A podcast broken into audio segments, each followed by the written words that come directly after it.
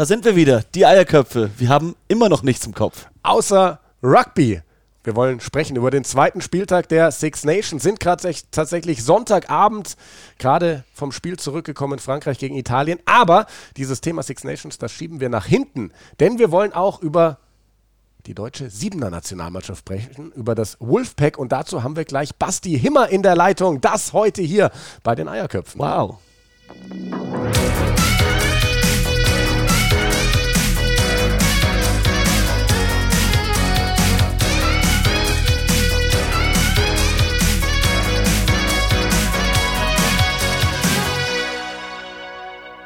Also ihr kennt es ja von unserem Instagram-Post letztens, wie wir immer tanzen zu dieser Musik, auch gerade eben wieder beide mega am Abdancen. Ich sag nur, nachdem wir gestern bei McDonalds waren, sieht das nicht mehr so angenehm aus bei dir. Bei dir übrigens auch nicht. vier Apfeltaschen, sage ich nur. Simon Jung, vier Apfeltaschen. Aber damit wollen ich wir das Thema, vier Burger. Das, wollen, das Thema wollen wir einfach komplett beiseite lassen, weil ähm, man muss sich ja als Rugby-Spieler gesund ernähren. Das wird uns unser Gast bestimmt auch bestätigen den wir jetzt, würde ich sagen, direkt reinholen, Simon. Wir machen keine großen Umschweife. Wir reden nachher noch ausführlich über die Kein Six Vorspiel. Nations. Kein Vorspiel. Wir gehen direkt voll rein, ziehen den Regler hoch und sagen Servus Basti Himmer, deutscher Siebener Nationalspieler. Ja, servus, grüß euch. Oh, der Basti. Servus. Wunderbar gelaunt. Er sitzt nämlich auf der Couch, hat er uns verraten, Sonntagabend. Morgen Abend geht es nämlich mit dem Wolfpack nach Südamerika zu den ersten zwei Turnieren der Challenger Series. Und Basti, wir stellen uns das so vor, dass du da gerade liegst, Füße hoch, Schokolade neben dir, Chips neben dir, weil es der letzte Tag ist, wo du dir sowas erlauben kannst. Liegen wir richtig? Ja, selbstverständlich. Außer Chips. Chips ist nicht so meins, aber die Schokolade, die, die liegt auf jeden Fall hier. Mit Nüssen? Ja, immer, immer. Vollnuss, äh, hier, dunkle Schokolade, Nuss. Super, wow. super Sache. Wow. Ja, Basti, hast du ein bisschen Six Nations geschaut am Wochenende auch? Ja, also so, äh, heute, das gestern habe ich da habe ich mir das nochmal hingelegt, äh, Wales, Irland, aber die anderen beiden Spiele habe ich dann doch äh, nebenbei auch verfolgt. Und sehr gut. Was sagst du zu den Spielen? Ja, England, Schottland war natürlich äh, war spannend. Äh, Brutal für zäh, ne? Laien jetzt vielleicht nicht gerade das schönste Spiel, aber spannend war es wenigstens. Ja. Jetzt gerade Frankreich, Italien, es war, war ganz nett, wie die Italiener da mitgezockt haben, ne? Ja, also ich habe ja dann als 28, 17 gestanden, habe ich auch gedacht, vielleicht, vielleicht äh, kommt jetzt noch mal ein bisschen was, aber dann äh, wurden sie halt leider dann auch noch äh, zweimal eiskalt bestraft. Aber die Franzosen gefallen mir sehr gut. Ich meine, ich bin ein großer Frankreich-Fan, 15er Akte zumindest. Und ist natürlich jetzt äh, für alle Frankreich-Fans mal wieder was sehr Schönes. Denkst du, sie können das Turnier gewinnen? Ah, ich glaube nicht, dass sie es gewinnen, dafür sind sie noch zu französisch. aber, aber äh, ich glaube, für die Zukunft, für die nächsten paar Jahre viel Spaß haben. Ja, das glaube ich auch, das glaube ich auch. Ja, wir haben ja auf Social Media angekündigt, dass wir dich hier heute haben und haben ein paar Fragen reinbekommen. Jan, du hast hier, glaube ich, was rausgeschrieben. Ge genau, vielleicht zum Einstieg, ähm, Basti, also wir sagen jetzt deutscher Siebener Nationalspieler. Ich glaube, die meisten kennen dich auch. Du bist ja auch der Mann mit dem X-Factor. Du hast uns so viele schöne Momente beschert, gerade bei den Turnieren in Hongkong. Ähm, aber erzähl doch mal, wie ist denn das bei dir gelaufen? Weil auch die Frage reinkam, wie schafft man es denn ins Wolfpack? Wie bist du denn Siebener Nationalspieler geworden? Oh Gott. Äh, ja, also ich habe ja das Glück, dass ich äh, vom, vom Beginn an sozusagen dabei sein darf. Äh, damals, als äh, das in der Siebener-Nationalmannschaft so ein bisschen ins Laufen kam, dass es ein bisschen größer wurde und Stützpunkttraining in Heidelberg und so weiter. Und ähm, ja, ich bin damals von Hannover nach Heidelberg eigentlich wegen einem 15er gezogen, äh, weil die Bundesliga hier einfach stärker war. In, in Hannover gab es nicht viel. Und als ich währenddessen das Siebener-Programm äh, halt entwickelt, habe ich mir gedacht, ach, Siebener ist vielleicht für so einen kleinen Zwerg wie mich hier ein bisschen besser. habe ich, hab ich da Vollgas gegeben oder versucht Vollgas zu geben. Ja, ähm, und jetzt bist du, wie gesagt, in diesem Wolfpack einer der Leistungsträger und ihr wollt jetzt endlich auf die World Series in diesem Jahr. Es war so knapp die letzten Jahre es hat sich jetzt ein bisschen was geändert an diesem Qualifikationsmodus. Früher musste man sich für Hongkong qualifizieren, dann gab es dieses eine Turnier mit zwölf Mannschaften. Jetzt spielt ihr eine Serie, aber die ersten zwei Turniere in Südamerika, die sind ja trotzdem nur dafür da, sich für Hongkong zu qualifizieren. Ähm, es sind zwölf Teams dabei, aber Hongkong spielen dann nur acht. Wie findet ihr diesen neuen Modus? Also Hongkong ist immer noch alles entscheidend. Ja, äh, es ist, wie es ist, man kann es eh nicht ändern. Also ich war da noch nie einer, der jetzt, äh, nur weil irgendwas dann geändert wurde, gleich äh, gesagt hat, oh, ist alles scheiße oder äh, alles blöd. Ähm, es ist jetzt halt, wie es ist. Äh, für uns ist es, sage ich mal, vielleicht ein kleiner äh, Vorteil, weil wir es ja die letzten Jahre nicht geschafft haben, an einem Turnier äh, alles rauszuhauen. Und wenn wir jetzt schon mal vielleicht gegen die Konkurrenten, gegen die wir in Hongkong hoffentlich spielen dürfen, äh, vorher schon mal ein paar Mal spielen, hilft uns das vielleicht. Aber, mein Gott, ich nehme es, wie es ist. Ja, diese Vorbereitungsturniere habt ihr in den letzten Jahren auch schon gespielt. Nina Del Mar zum Beispiel. Äh, da sind dann die Südamerikaner schon besonders stark, vor allem Chile, aber auch Uruguay. Ähm, wie siehst du eure Chancen da jetzt die nächsten Wochenenden? Ja, die letzten Jahre war es ja immer schon äh, Januar. Ne? Deswegen ist es jetzt schon mal gut, dass es im Februar ist, weil im Januar waren wir da meistens nicht so gut drauf. War Weihnachten so gut. Aber ja, kurz nach Weihnachten, kurz nach Silvester, da, da hatten einige von uns noch ein bisschen Schlafmangel anscheinend. Ähm, und dann haben wir da auch leider noch viel verschlafen. Aber nee, jetzt, ähm, wir haben jetzt die letzten Wochen, Monate gut trainiert und wir haben uns natürlich wieder hohe Ziele gesetzt. Ich meine, wir wollen es endlich schaffen. Das heißt, äh, ist jetzt eh egal, wir müssen da hinfahren und können, müssen alles geben und ja, das Ziel ist natürlich dann in Hongkong zu gewinnen. Und jetzt schauen wir mal, wie es in Südamerika wird. Erzähl uns doch mal und erzähl vor allem unseren Zuhörern, wie sieht diese Vorbereitung aus auf diese Challenger-Serie? Also wann habt ihr damit angefangen? Wie oft seid ihr zusammengekommen? Wo seid ihr zusammengekommen? Einfach alles, was da dazugehört. Boah, also angefangen hat es eigentlich direkt nach dem Oktoberfest Sevens äh, im Sommer dann, nach der EM-Serie.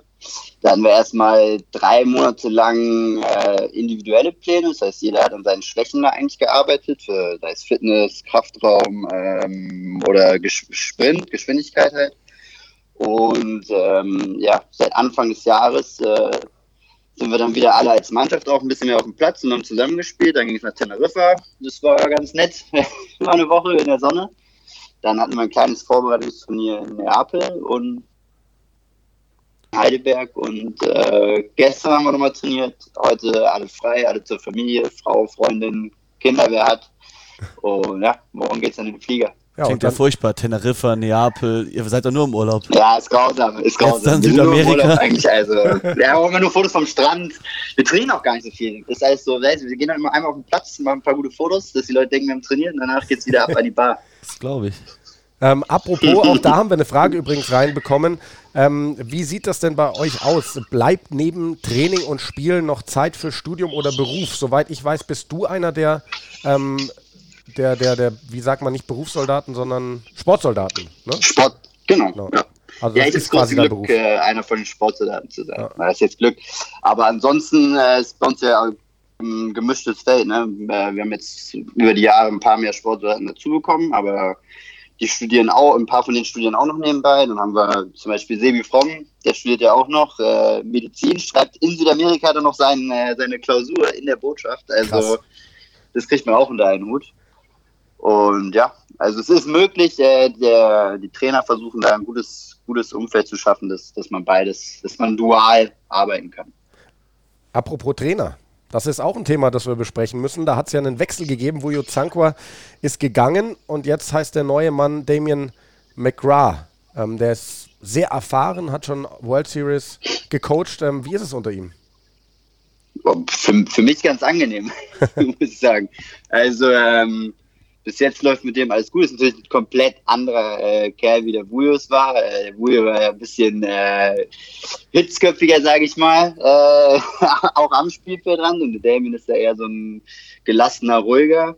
Aber äh, bis jetzt äh, arbeiten wir eigentlich gut und jetzt schauen wir mal, wie es dann äh, auf einem Turnier wird, wo es auch um was geht. Das hat man natürlich noch nicht mit ihm. Ja. Mal schauen. Zuhörerfrage: Warum ist der nie auf Teamfotos dabei? Gab es bis jetzt einfach noch keine Möglichkeit dazu? Der Damien? Ja. Ist er nie auf Teamfotos? Also scheinbar. Wir haben das jetzt nicht überprüft, ob das wirklich so ist. Wir geben einfach nur die Frage weiter. Ja, keine Ahnung. Äh, vielleicht ist er kamerascheu. Ich weiß es nicht. Vielleicht, vielleicht es ist ja auch schön schon ein bisschen älter. Vielleicht äh, will er dann nicht mehr so abgelichtet werden, weil er sich ja nicht mehr so jung fühlt. Aber ich weiß es nicht. Wie ist der so in der dritten Halbzeit? Ich weiß, dass der Wujo auch gerne mal nach so einem Turnier mit euch auch mal ein Bierchen getrunken hat. Geht das auch mit dem Damien? Äh, bis jetzt hatten wir noch keine Gelegenheit mit dem Damien eine dritte Halbzeit äh, zu verbringen. Aber ja, natürlich mit Bujo, der war die dritte Halbzeit auch im Siebener, was ja eigentlich sehr selten ist, äh, dass man beim Siebener noch Zeit für eine dritte Halbzeit hat. Aber ähm, ja, mal schauen, wie es in Südamerika dann nach dem zweiten Turnier wird. Nach dem ersten, denke ich mal, wird die dritte Halbzeit ausfallen. Aber nach dem zweiten in Uruguay, denke ich, da werden wir vielleicht auch noch äh, ein kühles Kaltgetränk zu uns nehmen. Also ich erinnere mich an legendäre dritte Halbzeit nach den Oktoberfest Sevens. die, die, war, die, letztes Jahr war, die war legendär. Die war super. Die war tatsächlich Morgens noch legendär. um 6 Uhr dann äh, eine Stunde geschlafen, noch nach Fuerteventura geflogen, die ganze Truppe. Es war, war ein Abenteuer. Wenn das Wolfpack an die Tränke geht. äh, apropos Wolfpack, da haben wir auch die Frage reinbekommen, warum eigentlich Wolfpack? Wo kommt denn der Name her? Wieso habt ihr euch dafür entschieden? Ja, äh, ich muss dir sagen, ich habe das auch erst äh, später mitgekriegt. Dass das Der Hema immer zu spät dran. Als Stammspieler von Minute 1. Ja, und habe mir dann sagen lassen, ähm, dass wohl im ersten Jahr Hongkong, wo wir das erste Mal wieder da waren, nach ich weiß nicht wie vielen Jahren, ähm, im Spiel gegen Hongkong, glaube ich, der Kommentator das äh, gemeint hätte, dass irgendwie ein Wolfsrudel, äh, they defend like a Wolfpack und ähm, das haben sich natürlich dann ein paar, haben, so haben wir es dann übernommen oder es wurde dann übernommen und äh, seitdem schimpfen wir uns dann jetzt so. Ja. Ich würde gerne noch mal ganz kurz zurück zur Trainergeschichte kommen. Ähm, kannst du irgendwie erklären, was anders ist jetzt unter Damien McGrath? Macht ihr was anders oder ist eigentlich alles größtenteils so vom Repertoire, von der Taktik beim gleichen geblieben? Ja, gleich geblieben ist nicht alles. Ich denke, jeder Trainer hat natürlich auch so ein bisschen seine Idee. Äh, ein großer Unterschied äh, zum Vujo ist, dass der Damien uns äh, ein bisschen mehr Freiheiten lässt. Also es ist nicht, äh, beim Vujo war es halt alles sehr, sehr durchgetaktet. Also du wusstest eigentlich genau, wann du was machen musstest. Wir hatten viele verschiedene Abläufe und der Damien gibt uns da einfach ein bisschen mehr Freiheiten. Wir haben ein grobes Konzept sozusagen und in dem bewegen wir uns dann auch ein bisschen individueller. Und das ist natürlich für, für einige Spieler fällt es ein bisschen schwerer, manche Spieler fällt es ein bisschen leichter. Für mich ist eigentlich ganz schön, dass ich äh, mich nicht an irgendwelche Regeln halten muss die ganze Zeit. das glaube ich, ich bei dir. dann auf den Deckel bekommen. Und äh, ja, aber... Ja. Ihr seid ja alle sehr kickfreudig aus. Kann mir vorstellen, dass dann auch, wenn euch mehr Freiheiten gegeben werden, dann sehr viel gekickt wird in so einer Trainingssession, kann das sein? Oh, oh das, ist, äh, das ist die einzige Sache, die sich nämlich äh, geändert hat. Der Damien ist kein Fan vom Kicken. Also wir werden schauen, wie das dann läuft, wenn, wenn der Carlos seinen ersten Crosskick raushaut. Also wollte gerade sagen, Geheimwaffe Crossfield-Kick dann nicht mehr in Hongkong, oder was? Ja, wir werden schauen. Er, er ist kein Fan vom Kicken, aber er ist natürlich wie immer, wenn es klappt, äh, dann ist es okay. Wenn es nicht klappt, dann kann man sich schon noch was gefasst machen. Ja. Ähm, jetzt habe ich gerade meine Frage vergessen, aber sie kommt mir bestimmt gleich wieder. Ich hätte ja, auch noch eine. Dann machst du weiter. Ähm, Hongkong steht bevor. Ich gehe mal davon aus, dass ihr euch wieder für Hongkong qualifizieren werdet. Arbeitest du schon an der Try-Celebration, also einem besonderen Jubel, wenn du Versuche legst? Nee, nee, nee, nee, nee. Dann, dann tu das, das mal. eher was für ein Shakira oder so, aber ich, ich, äh, ich habe mir da noch nichts überlegt. Vielleicht, wenn's, äh, wenn wir es auch die World Series schaffen, wenn wir das mal schaffen, dann dann äh, überlege ich mir vielleicht noch eine coole Try-Celebration. Es wäre so geil, wenn ihr es auf die World Series schafft, weil es hat sich ja RAN die Rechte für die World Series gesichert. Die zeigen das momentan online bei ran.de. Ähm, es steht im Raum, dass das vielleicht noch in dieser Saison ins Free TV kommt. Also erstmal vielleicht, wenn ihr den Aufstieg schafft, das wäre natürlich das Ding, wenn man dann Deutschland im Free TV zeigen könnte. Also da drücken wir gleich doppelt und dreifach und vierfach die Daumen. Und ähm, apropos Hongkong, apropos Challenger Series, wer ist denn so aus deiner Sicht der der Konkurrent, den es zu schlagen gilt. Also letztes Jahr war es klar Irland, ähm, die sind jetzt auf der World Series. Dieses Jahr wahrscheinlich Japan, die groß macht, die, die der ganz große naja. Konkurrent ist, oder? Ja, ich denke, Japan äh, ist der klare Favorit. Ich meine, die haben die beste Vorbereitung, äh, Olympia im eigenen Land, da wird natürlich auch geschaut, dass sie, dass sie da sich gut präsentieren und deshalb denke ich auch, äh, der Weg dieses Jahr führt über Japan, aber mein Gott, dann ärgern wir die halt ein bisschen. Und dann. Wir haben mit denen auch eine Rechnung offen, sage ich mal. Ja, absolut, absolut. Dieses äh, bittere, verlorene Finale. Ihr wart eigentlich quasi schon auf der World Series. Das war vor zwei Jahren. Ja, ähm, wir wollen Carlos an dieser Stelle nicht nochmal erwähnen. Ähm, ähm, aber Japan ist ja auch ein Thema, das zu einem großen Ärgernis wird. Wir haben uns hier im Podcast wirklich schon ausgelassen. Es ist immer noch nicht final entschieden, aber es sieht so aus, als würdet ihr nicht die zwei letzten World Series Turniere dieser Saison spielen dürfen. Ihr seid ja Europameister geworden letztes Jahr, das heißt, ihr hättet eigentlich die zwei Europaturniere spielen sollen als 16. Team, aber jetzt sieht es so aus, als würde der Weltverband Japan dort reinholen, damit die sich auf eben die Heim-Olympischen Spiele vorbereiten können. Was sagt ihr als Spieler dazu? Also, das ist ja Ähm, da hat man eigentlich mal die Chance auf der World Series zu spielen und dann wird die einem einfach so entrissen. Ja, ein paar, das ist natürlich auch Gesprächsstoff. Ich persönlich sehe es so, äh, es ist halt so, World Rugby es so entschieden. Ähm, wenn wir die letzten Jahre vielleicht in einem einen oder anderen Spiel bessere Nerven gezeigt hätten, dann wären wir so oder so schon auf der World Series und dann müssen wir nicht als Einladungsteam auflaufen. Daher ist es ist natürlich schade, aber so ist es. Also ich mache mir jetzt nicht so einen riesen Kopf oder äh, heule hinterher, dass wir es jetzt vielleicht dann doch nicht spielen dürfen, weil Ziel ist ganz klar, ähm, als Core-Team irgendwann auf der World Series zu spielen und dann, dann brauche ich diesen Einladungsmist nicht mehr mitmachen. Ich mag auf jeden Fall, wie positiv du an die ganzen Dinge rangehst. Wir haben gerade noch eine Frage reinbekommen, die passt jetzt vielleicht nicht ganz in den äh, roten Faden, falls wir überhaupt einen haben sollten. Ist egal. Aber wir stellen sie einfach. Alles rein, alles und zwar rein. schreibt Matteo Messe, nur zwei Spielmacher im Kader für Südamerika. Heißt das, dass Heimpel und Himmer durchspielen oder nimmt jemand anderes im Kader die Rolle? Leon Hees ist ja auch dabei, der spielt ja auch auf der. Ich lese nur die Frage vor. Ich, ich hoffe nicht, dass ich durchspielen muss. Es, äh, das sind zwei Turniere dann doch ein bisschen zu anstrengend. Auch aber wer kann denn sonst vier spielen? Wer kann denn sonst bei euch vier spielen? Ja, jetzt lasst euch, lasst euch überraschen. Ich will jetzt nicht weiter. du spielst durch. Äh, Insider raushauen. Nein, aber ähm, ich denke, wir haben genug äh, Leute, die noch Positionen übernehmen kommen. Wir haben jetzt im Training oft sind drei, äh, drei bis vier Leute, die sich auf der Position abwechseln, aber ähm, wir sind da schon, glaube ich, ganz, ganz gut aufgestellt. Du bist froh, weil dein Platz ist sicher. Ja, darum geht es ja nicht. Es geht darum, dass die beste Mannschaft mitspielt. Ich meine, wir haben es, glaube so wie ich es mitbekommen habe, ist ja ähm, bei Niki Koch auch ein, äh, jetzt kein sportlicher Grund, sondern ein beruflicher Grund. Das ist natürlich sehr schade. Ähm, ja, aber ich denke, wir als Team können es gut kompensieren und jetzt, jetzt sind wir alle positiv und schauen nach vorne. Also Basti, eine letzte Frage habe ich noch, also eine Fanfrage auch, weil wo wir gerade bei Spielmachern sind und World Series, da fragt Christopher James Baxter, warum ist Jan Lüdecke nie für den Wolfpack in Frage gekommen? Kannst du das beantworten? Ja. Das frage ich mich bis heute auch. Also ich habe ich hab oft äh, im Trainerteam und auch äh, beim Management äh, Manuel Wilhelm angefragt, äh, was mit dir ist, wann du endlich dazu stößt. Genauso wie Simon, aber dann habe ich den Simon mal live gesehen und ich mir gedacht, nee, komm, das lassen wir doch lieber. Der geht einfach zu viel zu McDonalds. Wir haben wirklich genau. bei, bei der deutschen Meisterschaft. Simon letzte deutsche Meisterschaft gegen RGH gespielt und der Bast hätte so Angst vor mir, dass er auf der Bank geblieben ist. Hat sich nicht mal einwechseln lassen. Stimmt. Ja, ja, aber da, da habe ich auch nur deinen massiven Bizep gesehen, den ihr beim Bierkasten tragen gearbeitet hast. Da ich mir gedacht, nee, nee, nee, das, das lasse ich lieber jetzt. Äh, ja, aber um auf den Jan zurückzukommen, also wie gesagt, Jan, äh, ich, ich vermisse dich auch im Team, aber ja, kann man, kann man nichts machen, wenn, wenn der wenn der WM seine Hand darüber legt, dass du nicht spielen darfst. Ich glaube ja, dass die Trainer mich einfach schonen wollen und wenn es dann auf die World Series endlich geht, dann werde ich dabei sein. Also da bin ich ja. fest von überzeugt. Ich trainiere überhaupt ja, nicht dafür, aber ich habe ja, ich habe das Talent, das wurde mir in die Wiege gelegt. Ich glaube, das schaffe ich ja. auch so. Du, du, du, bist, hast, du bist auch ein bisschen wie, wie Markus Bender, ein, Stür äh, ein Zehner ja. gefangen im Körper eines Stürmers. Absolut. Halt so. Also mit Markus Bender lasse ich mich sehr gerne vergleichen. Das ist, also das ist das schönste Kompliment, was ich seit langem bekommen habe. Dafür bin ich da. Seit, seit Toru Nakamura, der Koch des Jahres in Deutschland, zu mir gesagt hatte, er hätte noch nie so gute Lebkuchen gegessen wie die, die ich gebacken habe. Das war das Meinst du, da hat er die Wahrheit gesagt? Absolut. Okay. Ich mache ich mach die besten Lebkuchen der Welt, Basti. Nächstes ja, Jahr kriegst dann, du welche. Dann, warum hast du mich noch nicht eingeladen? Ja, nächstes Jahr kriegst du welche. Versprochen. Danke. Diese Lebkuchen sind auch bisher das einzige Hindernis für dich, warum du noch nicht Siebener Nationalmannschaft gespielt hast. Vermutlich ist das so. Ähm, Wahrscheinlich. Be bevor wir jetzt hier zu sehr abdriften, äh, schöne Geschichte, Basti, die ich heute gesehen habe.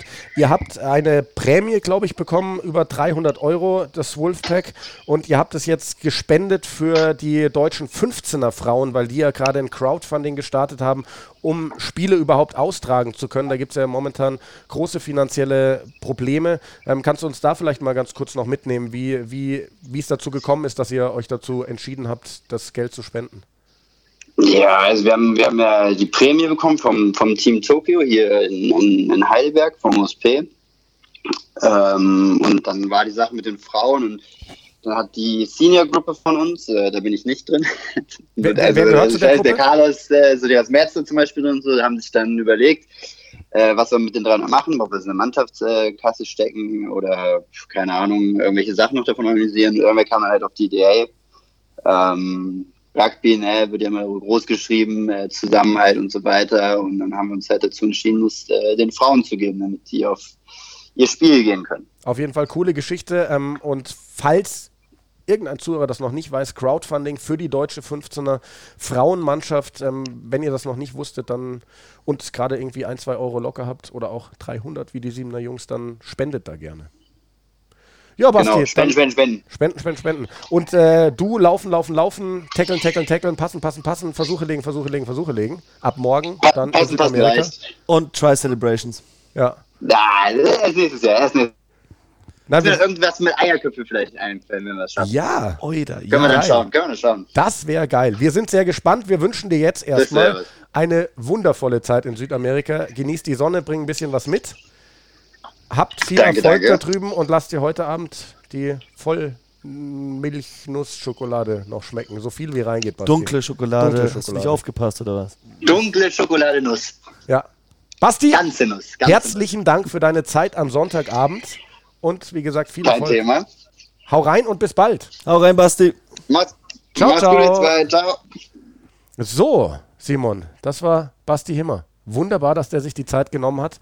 Einen Tag bevor es losgeht, ist ja der letzte Abend, den, den er auch im Kreise der Familie mit seiner Liebsten, wie auch immer, verbringen kann. Seiner Couch. Mit seiner Couch, also mit seiner Liebsten, sage ich ja. mit der Couch und der Schokolade. Ähm, Mit den Liebsten. Also ja, seine Familie. Ja. Dunkle Schokolade, voll Nuss und sein Sofa. Dazu Pro7 Max mit den Eierköpfen. Besser geht's nicht. Ja, und ähm, die Eierköpfe, die kommen jetzt zum Six Nations. Denn wir sind gerade quasi aus dem Pro7 Max Kommentationsstudio hierher gefahren und haben gesagt, jetzt zeichnen wir noch schnell den Podcast auf mit Basti Himmer und mit den Six Nations. Drei Spiele haben wir gesehen und vielleicht fangen wir diesmal rückwärts an, weil wir gerade noch frisch die Eindrücke haben. Frankreich gegen Italien, Simon. Da haben vorher so viele gesagt, oh, 50, 60 Punkte Differenz. Die Franzosen, die haben so stark gespielt gegen England und die Italiener, die können ja sowieso nichts. Das war für mich das beste Spiel des Wochenendes, auch weil die Italiener so gut mitgespielt haben. Wir haben da so drauf gehofft, aber wir haben nicht wirklich dran geglaubt nach dem, nach diesem wirklich unterirdischen Spiel, dem Calcutta Cup, Schottland gegen England, wo wirklich nichts passiert ist und was auch nicht sehr zuschauerfreundlich war. Dann heute dahin zu gehen, zu sehen, Frankreich stellt quasi die beste Mannschaft auf, fängt so an mit dem durchgesteckten Kick von Intermark, davor schon drei Punkte mitgenommen, liegt 10 zu 0 vorne zu Beginn. Du denkst dir, wow, das könnte eine richtige Packung geben für die Italiener. Die haben aber dann wirklich gut gespielt, haben ihr Angriffssystem umgestellt, haben gezeigt, dass sie auch einen Plan B haben. Auch so ein Offload-Spiel, ähnlich wie Wales im ersten Spiel am Samstag mal was anderes gezeigt, was wir in Europa so sonst gar nicht kennen, vor allem nicht bei den Six Nations, wo normalerweise eigentlich sehr taktisch auf den Ball aufgepasst wird und sehr sicher gespielt wird. Hat mir wirklich ausgesprochen gut gefallen, wie die Italiener da aufgetreten sind, aber nichtsdestotrotz spricht auch für die Klasse dieser französischen Mannschaft, dass sie in beiden Hälften nach Comebacks der Italiener nochmal einen guten positiven Schlusspunkt gesetzt haben in Durchgang 1 mit einem Versuch und dann kurz vor Schluss einfach nochmal richtig den Deckel drauf gemacht. Also ich muss auch sagen, ich habe es im Kommentar eben auch gesagt, man hatte ja nie wirklich das Gefühl, dass das Spiel in Gefahr ist für die Franzosen, aber es gab diese eine Situation, da waren sie elf Punkte vorne, die Italiener hatten einen 5-Meter-Gasse und dann haben sie das Ding nicht sauber eingeworfen. Wenn sie da das Ding sauber runterpflücken und ein Paket ansetzen und dann spinnen wir einfach mal rum, wirklich in den Versuch legen, den noch erhöhen, sind sie auf vier Punkte ran, das wäre eine krasse Schlussphase gewesen. Aber wir haben auch das festgehalten. Es war ein absolut verdienter Sieg für die Franzosen und trotzdem auch wahnsinnig positiv für die Italiener, weil sie einfach der doch sehr kritischen und skeptischen Rugby-Welt oder Rugby-Europa gezeigt haben, dass sie ganz gut mitspielen können auf diesem Niveau. Und ich finde, Simon, die Hereinnahme von Jaden Hayward auf die Schlussposition, damit das Verschieben von Minozzi auf Außen, hat dem italienischen Spiel sehr gut getan. Hat auch Minozzi persönlich gut getan. Ein bisschen weniger Druck, nicht auf der Schlussposition, so ganz heftig auf dem Präsentierteller. Oftmals die Chance gehabt, außen im 1 gegen 1, 2 gegen 2 den Raum zu finden, einen Offload zu spielen im Rücken der Verteidigung. Minozzi viel besser als letztes Wochenende noch gegen Wales. Jaden Hayward hinten solide für den ersten Versuch mit einer fantastischen Vorbereitung. Erstmal den Ball vom Boden ganz schwer aufgenommen und dann so verarbeitet. Zeigt einfach, was für ein klasse Spieler er wirklich ist. Und das war ein guter Move von den Coaches. Ich finde immer noch im Mittelfeld müssen sie was machen, weil 100% überzeugt hat mich Tommaso Allen, Carlo Canna und äh, Morisi, Luca Morisi, die kommen jetzt hier noch nicht von den dreien. Ähm, vielleicht wenn da Michele Campagnaro, ich weiß nicht, warum der bisher nicht involviert war, ob der gerade verletzt ist oder der wäre zum Beispiel einer, den ich mir da drin gut vorstellen könnte. Der würde, das denke ich mir auch immer, weil Morisi ich finde, es, man darf da nicht zu respektlos rangehen. Das ist sicherlich ein guter Spieler, aber er ist schon eine Schwachstelle, beziehungsweise fehlt da einfach noch dieses gewisse Extra oder das etwas mehr auf dieser Position. Ein Campagnaro könnte das für Italien, glaube ich, reinbringen. Oder also ich habe mich ja gefragt, so tief stecken wir einfach nicht drin jetzt bei der, bei der italienischen Mannschaft. Ich vergesse den Namen dauernd. Der Spieler, der ganz junge Typ, der letztes Jahr in Dreiviertel gespielt hat gegen Frankreich, da fast den Versuch gelegt hat hinten raus, der mit diesem Try-Saver von, von Damien Pinot. Weiß nicht, was mit dem gerade ist, ob der vielleicht in einem Formtief ist oder ob sie sagen, der hat sich nicht gut genug entwickelt. Aber der hat mir letztes Jahr sehr gut gefallen. Wie hieß der nochmal? Ja, wenn ich das jetzt noch wüsste. Aber wir können ja nicht alles wissen. Wir yes. sind die Eierköpfe, wir haben nichts im Kopf außer Rugby, aber eben auch nicht alles vom Rugby. Es war auch ein langer Tag, ein langes Wochenende. War weil wir waren Wochenende. busy, wir waren eben nicht nur äh, bei ProSieben Max am Samstag und heute auch wieder Samstag. Gestern zwei Spiele gemacht aus dem Studio, heute eins aus der Box. Dann war gestern auch noch ein, eine Abschiedsfeier von einem Teamkameraden von uns von der Stuster. Hide. Der Hide. Unser Japaner. Und wir haben uns endlich mit Sven Gabay getroffen. Das war auch ein Versprechen, das Stimmt. wir einhalten mussten. Mineralwasser getrunken mit in, ihm. In einem Laden, der Bierstube heißt, ja. haben wir nur Mineralwasser getrunken. Die sind bekannt für ihr gutes Mineralwasser. Und ich weiß nicht, ich glaube, da waren Eiswürfel drin und da, da war irgendwas. Ich habe richtig Kopf wie heute. Ich glaub. Übrigens, Sven, kann ich mir vorstellen, ist heute gut abgegangen beim Kommentieren, weil das ist ein Spiel, das ist für Sven Gabay eigentlich gewesen. Also da waren so viele geile Szenen drin, so viele Offloads, also die Versuche der Italiener waren auch so wunderbar rausgespielt. Die Franzosen liebt er sowieso, ja. wenn die anfangen aufzuzocken. Und danach ist er zum Highlights-Verton gegangen, die hatten ungefähr sechs Minuten zusammengeschnitten. Er hat gesagt, da müssen noch mindestens vier rein. ja. Zehn Minuten Highlights, let's go. Nee, aber also wir halten fest, die Franzosen, zweiter Sieg. Bei den Buchmachern gehören sie jetzt schon zu den mit Top-Favoriten auf den Turniersieg. Da muss ich sagen, mal Piano, lass uns abwarten, wie das weitergeht. Sie haben jetzt dann erstmal schwierige Auswärtsspiele vor der Brust. Jetzt durften sie zweimal daheim ran. Aber es ist definitiv ein anderes Gesicht dieser Mannschaft als in den letzten Jahren. 100 Pro. Ich glaube auch die zwei Wochen Pause jetzt tun ihnen gut, sich mal auf sich selbst zu konzentrieren und nach vorne zu blicken. Das nächste Spiel, das ist dann schon das Auswärts in Wales, glaube ich. Gell? Das wird dann puh, ja, genau. das, das wichtigste Spiel für sie. Und das Interessante daran wird ja auch Sean Edwards aus Wales nach Frankreich gewechselt als Defensivcoach. Der trifft jetzt mit den Franzosen auf die Waliser. Simon, merke dir, Handy lautlos, während wir den Podcast aufnehmen. Ne? Also keine Störgeräusche hier. Ähm, also das wird in zwei Wochen eine schöne Geschichte. Übrigens, wir werden, das ist jetzt quasi unser Podcast für diese Woche. Diese Woche werden wir keine zwei aufnehmen, weil wir haben keinen Six Nation Spieltag. Dann am Wochenende, aber die Woche drauf kann ich mir vorstellen, Simon, dass wir wieder zwei machen. Dann werden wir einmal die Ligen besprechen, die weitergehen am Wochenende. Pro 14, Premiership, Top 14 und dann wird es wieder unsere Six Nations Vorschau geben vor dem dritten Spieltag mit tollen Partien. Dann schauen wir aufs äh, nächste Spiel, Simon. Mit was würdest du gerne weitermachen mit den Engländern gegen die Schotten? Mit diesem zähen Kaugummi? Ja, dann haben wir wenigstens noch was Positives am Schluss zu besprechen.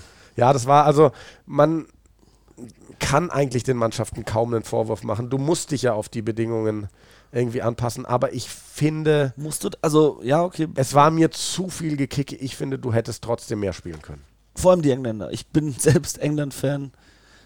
Und ich sag, die Schotten haben viel mehr für das Spiel getan. Sie haben versucht zu spielen. Die Engländer haben wirklich, ich glaube, George Ford hat im Spiel dreimal so viel gekickt wie gepasst. Also jedes Mal, wenn den Ball hat, hat er gekickt. der Kicks landen im Aus. Aus. Also auch solche Fehler so unnötig. Die Verteidigung von beiden Teams war solide. Aber undankbarer Tag, aber trotzdem, es ist ja nicht, als ob die Engländer zum ersten Mal im Regen spielen oder die Schotten. Und auf der Insel ist es immer windig. Das sind schwere Bedingungen, aber die kennen das. Sie trainieren auch unter den Bedingungen. Beziehungsweise, dann musst du vielleicht nicht nach Portugal fahren für ein Trainingslager, sondern halt da, dort trainieren, wo auch gespielt wird. Die Six Nations werden zum Großteil äh, auf den britischen Inseln gespielt. Warum fährst du nach Portugal ins Trainingslager und kommst dann nicht mit diesen Bedingungen klar? Ja, das ist ein guter Punkt, auf jeden Fall. Also ich muss auch sagen, ich habe mich, ich bin ja eigentlich immer neutral bei diesen Partien. Mein Herz schlägt so ein bisschen für Irland, aber wenn ich kommentiere, ist mir eigentlich egal, wie die Partien ausgehen. Dann bin ich Rugby-Fan, dann will ich schöne Spiele sehen. Das ist bei dir genauso. Du bist England-Fan, aber eben, es ist unser Job.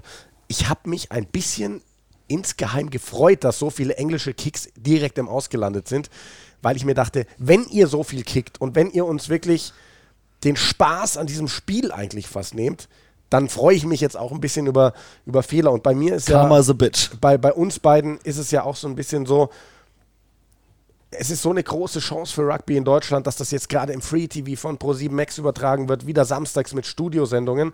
Da möchte ich übrigens mal ganz kurz einen Rüffel loswerden, ein Rüffel. Heute haben sich in den sozialen Medien ein paar Leute beschwert darüber, dass wir sonntags nicht aus dem Studio senden, haben gesagt, das ist schwach von Pro7 Max. Ganz ehrlich, Leute, freuen wir uns doch mal, dass so ein geiles Turnier wie die Six Nations im Free TV übertragen werden. Und wenn es dann nicht aus dem Studio kommt, dann kann uns das erstmal völlig egal sein. Ähm, aber was mir dann wirklich wehtut, ist, wenn ich so ein Spiel sehe wie Schottland, England. Wir haben das so schön angekündigt, Qatar Cup und diese geile Hymne. Und Das dann es, siehst du das Spiel nach 20 Minuten und weißt, wenn du am nächsten Tag die Einschaltquoten siehst, die werden desaströs sein. Und ohne da was zu verraten, sie waren desaströs. Dieses Spiel England gegen Schottland letztes Jahr war das beste Spiel der Six Nations. 38, 38, das war der Heißmacher. Das kündigen wir seit Wochen an, auch da bei Pro7 Max. Haben gesagt, das Spiel wird heftig. Davor wurde auch auf Social Media gepostet, selbst von RAN. Von wegen, Lewis Ludlam sagt, wir hassen sie, sie hassen uns, es gibt Krieg auf dem Platz. Alle rechnen damit, es kommt das bombastische Spiel überhaupt. Wir kündigen es auch so an. Dann kommen diese Hymnen. Ich hatte Gänsehaut. Und das sagen wir oft, aber es war wirklich so. Ich hatte fast Tränen in den Augen bei der schottischen Hymne. Und ich bin für England, verdammt nochmal. es war wirklich geil. Dann kicken die an, die Schotten. Und dieses brutale Tackle von Sam Johnson gegen Johnny May. Er haut ihm den Ball aus der Hand. Das ganze Murrayfield e explodiert. Und dann kommt einfach nicht mehr. Ja. Drei Punkte in der ersten Hälfte. Ja, ich würde sagen, auch, äh, ich will über das Spiel gar nicht mehr so viel sagen. Pff, Die Engländer haben mich auch da wieder nicht überzeugt. Also man hat gesehen, dass Marco Vunipola und George Cruz wieder dabei waren, hat sehr viel geholfen, statt Joe Mahler und Charlie Ewells, die raus waren. Ben Earl, finde ich, hat ein gutes Debüt gegeben. Also das ist vielleicht so ein Lichtblick. George Furbank hat mir diesmal deutlich besser gefallen als noch im ersten Spiel. Aber England gerade weit weg von der WM-Form. an was sie mich gerade erinnern. Und ich glaube wirklich, also Eddie Jones ist ein Fuchs und ich denke, ich sehe, was er gerade probiert.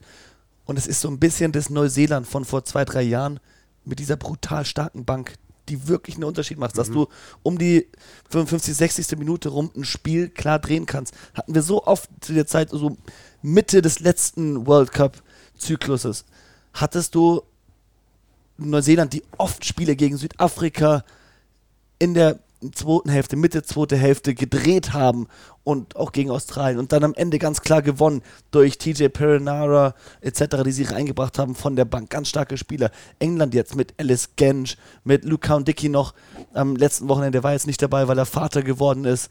Ähm, Ben Earl kam rein, super Impact gebracht.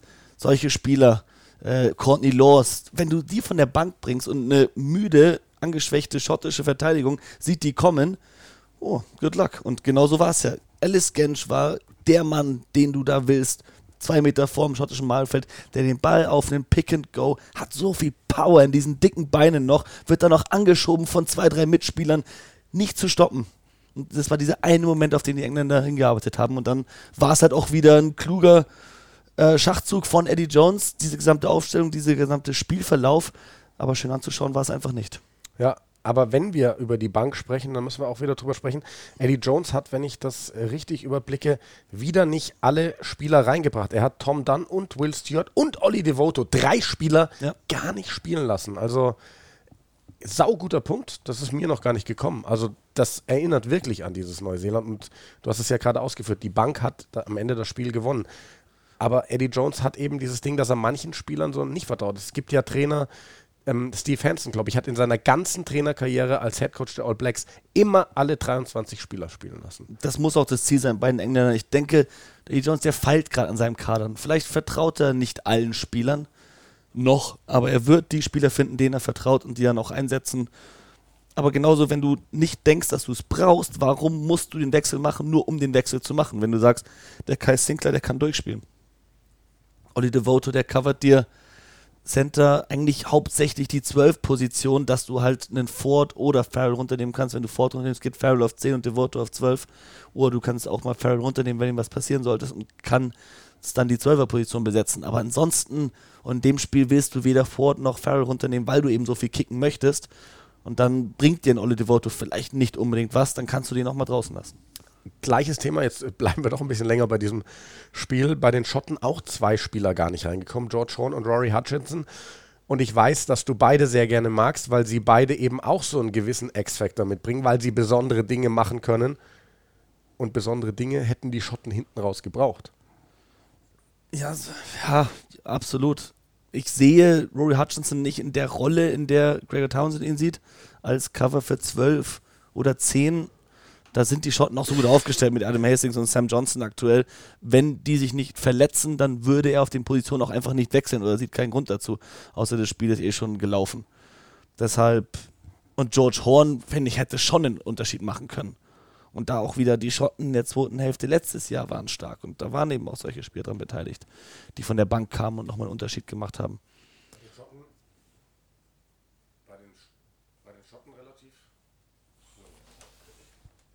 So, jetzt habe ich mein Mikrofon gemutet. Keine Ahnung, wie ich da drauf gekommen bin. Danke, Simon, dass du mir hilfst. Immer mal wieder hier so kleine technische Scharmützel in unserem Podcast. Ah, ja, ja, ja. Ähm, was ich. Äh, Jetzt habe ich den Faden verloren. Was wollte ich denn? Bei den Schotten sagen? hast du angefangen. Bei den Schotten habe ich angefangen und habe damit auch wieder aufgehört. Ja, da wollte ich jetzt einfach nur noch mal zusammenfassend festhalten. Zweimal einen Defensivbonuspunkt geholt. Wir können nur sagen, sie sind auf dem Level. Sie können jede Mannschaft herausfordern. Sie haben zu Hause gegen England in Irland mit nur sieben Punkten jeweils verloren. Aber kaufen können sie sich am Ende des Tages erstmal nichts dafür. Also Positives bei den Schotten, Positives bei den Italienern, aber halt beide mit zwei Niederlagen. Damit noch zum ja, besten Spiel des Samstags. Irland gegen Wales.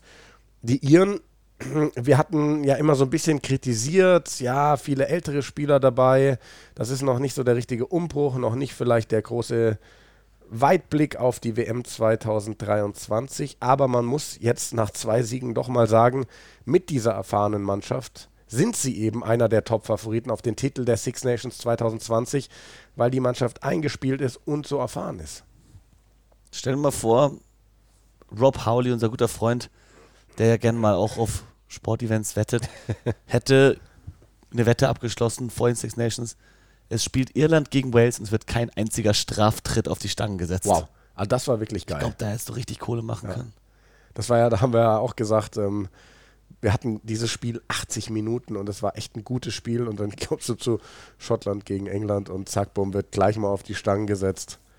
Aber wirklich bei Irland gegen Wales, seit wann versuchen die Mannschaften nur noch zu spielen und nicht Punkte mitzunehmen? Vor allem Johnny Sexton als irischer Kapitän, das gefällt mir gut. Total. Wie sie da das äh, ganze Spiel angegangen sind.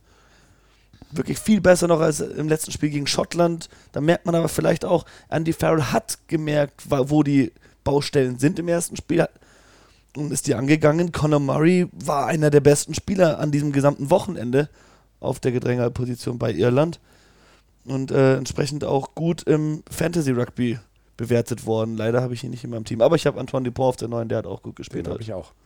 Ich habe gerade eben noch mal reingeschaut. Ähm, das ist ja immer ganz spannend. Wir, wir haben da eben vor dem Spiel des Sonntags schon reingeschaut und haben gesagt, boah, so viele Leute vorne und wir sind relativ abgerutscht, haben uns dann aber mal die Kader der, der Erstplatzierten angeschaut und da hatten viele einfach kaum noch Spieler aus Frankreich und aus Italien, aber ich ziehe meinen Hut wirklich vor Sebastian Beek, heißt er, glaube ich, der ist Erster, der hatte der war da schon Erster und hatte noch drei Franzosen im Kader. Der ist jetzt auch weiterhin Erster. Ähm, das zum Fantasy Rugby, das ist wirklich sehr stark. Bei den, bei den Iren nochmal zum Thema Erfahrung zurückzukommen, auch da auf der Bank Keith Earls, wo man sich denkt, ja, ist jetzt nicht die spektakulärste Nominierung gewesen, aber dann hat sich äh, Henshaw verletzt. Earls kann diese Position covern, also Henshaw hat mir gut, gefallen. Ja, er hat gut gespielt bis dahin.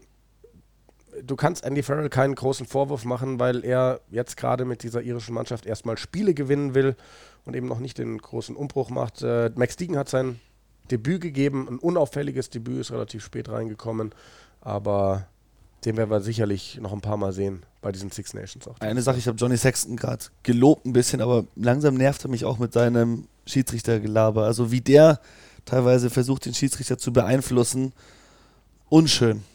Weil vor allem die französischen Schiedsrichter tun einem da ein bisschen leid, weil sie oftmals nicht ganz sprachlich mithalten können und dann Hast du so einen Iren, der dir da im Ohr liegt die ganze Zeit und versucht sich zu beeinflussen? Ja. Ja, die Iren ganz spannend. Zwei Siege jetzt, aber sie müssen noch nach Twickenham und in Stade de France. Heimspieler noch gegen Italien. Die Waliser, letztes Jahr Grand Slam, hatten acht Spiele turnierübergreifend gewonnen bei den Six Nations, jetzt mit Bonuspunkt verloren. Also vielleicht merkt man dann da auch ganz schön schnell schon das Fehlen von John Edwards.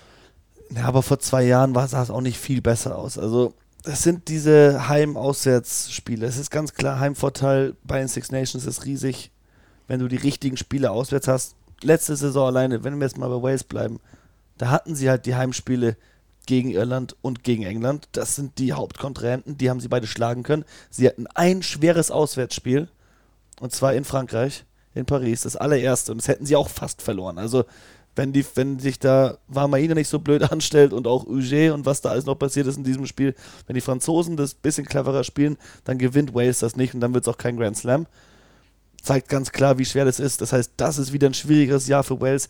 Die werden nächstes Jahr wieder ganz klar zum Favoritenkreis gehören. Tun sie auch jetzt noch. Ein Spiel darfst du auch mal verlieren während dieser Six Nations. Da bist du nicht raus. Du hast vor dem Turnier gesagt, es wird kein Grand Slam. Ich sehe auch keinen Grand Slam dieses Jahr, ehrlich gesagt. Ich sehe Wales im nächsten Spiel zu Hause gegen Frankreich wieder vorne. Eben, also man darf ja nicht vergessen, nur weil wir gerade zwei Grand Slams waren es das, glaube ich, in ja. Folge, ne? Also 2019 Wales, 2018 Irland nur weil es zwei in Folge gegeben hat, das ist schon was Besonderes, dass du eine Mannschaft hast, die wirklich alle fünf Spiele gewinnt, weil diese Mannschaften auch zwei Auswärtsspiele mindestens in so einem Jahr gewinnen müssen. Und selbst wenn du vielleicht den Vorteil hast, dass du in dem Jahr nur zwei Auswärtsspiele hast und eins davon in Italien ist, musst du trotzdem noch ein richtig schwieriges gewinnen. Ähm, von daher, du kannst eben Spiel verlieren und trotzdem am Ende die Six Nations gewinnen. Wir müssen vielleicht ein bisschen, wo wir bei Wales sind, zurückrudern, was Nick Tompkins angeht. Den hatten wir über den äh, grünen Klee gelobt nach dem Auftritt gegen Italien. Da müssen wir dann vielleicht sagen, es war dann eben doch nur Italien als Gegner, weil gegen Irland sah er einfach nicht mehr so gut aus. Beim ersten Versuch durch Jordan Lama sah er ganz alt aus in der Verteidigung. In der zweiten Hälfte hat er auch mal ein richtig geiles Tackle gegen den gesetzt. Aber da hat man gesehen, der braucht noch Zeit, um auf dieses internationale Top-Niveau wirklich reinzuwachsen er war euphorisch beim Heimspiel in Cardiff. Es ist aber was anderes, was anderes, wenn die Fans dir gegenüber gut gesinnt sind und du merkst diese positiven Vibes. Dann kommst du nach Dublin ins Aviva Stadium und die Fans wollen zum größten Teil sehen, wie du Fehler machst. Die wollen nicht, dass du gut spielst. Und das ist ihm halt auch passiert. Und da sehen wir den Unterschied zwischen Amateur-Rugby und Profi-Rugby und dann aber auch beim Profi-Rugby der Unterschied zwischen englischer Premiership oder auch Champions Cup und dann dem endgültigen Test Rugby. Nick Tompkins, so ein Tackle wie Jordan Lama verpasst er sonst nicht. Und der war vielleicht für den ersten Versuch von Lama einen halben Meter falsch gestanden, hat ein bisschen sich zu weit gedreht, einen ein Grad zu weit nach außen den Winkel aufgemacht und war deswegen für den Step anfällig. Das sind solche kleinen Sachen. Auf einem niedrigeren Niveau passiert da nichts. Da machst du trotzdem das Tackle, weil vielleicht der Gegenspiel nicht so stark ist oder die ganze Aufstellung anders aussieht. So ein Fehler auf diesem höchsten Niveau darf dir nicht unterlaufen, ansonsten kassierst du da den Versuch. Das ist bitter für Nick Tompkins. Er hat später ein richtig krachendes Tackle auch gegen Jordan Lama rausgehauen.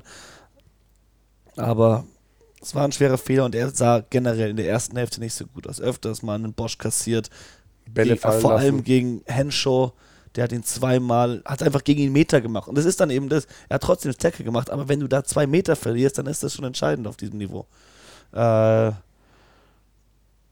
in der zweiten Hälfte hat er mir viel besser gefallen, Nick Tompkins.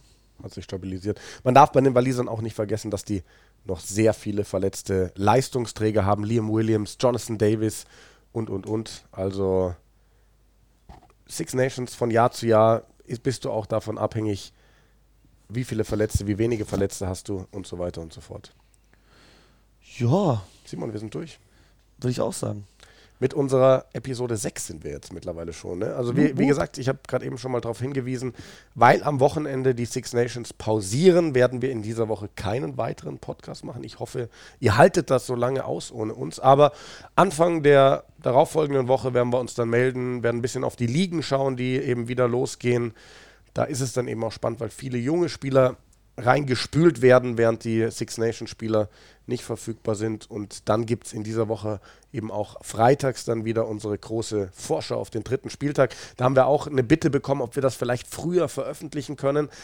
Wir versuchen es so früh wie möglich, aber am Freitag sind wir vor allem davon abhängig, wann die Aufstellungen rauskommen. Und jetzt am letzten Freitag vor dem zweiten Spieltag war es eben so, dass die Franzosen um 14 Uhr die Aufstellung verkündet hatten und die Italiener sogar noch später irgendwann zwischen 14.30 Uhr und 14.45 Uhr, glaube ich.